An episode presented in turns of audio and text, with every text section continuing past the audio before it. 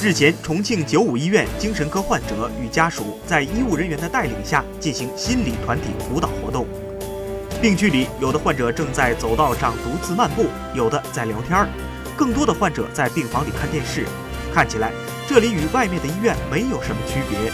每个病房的门都可以自由打开，患者可以在病区里自由活动。据介绍，精神疾病和心理疾病可防可治，不可怕。但患者更深意义上的康复还需要融入社会。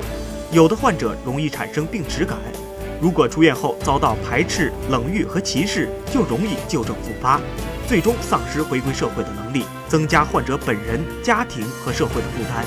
希望患者家庭和社会各界能给他们多一些关爱，多一些帮助，多一些接纳。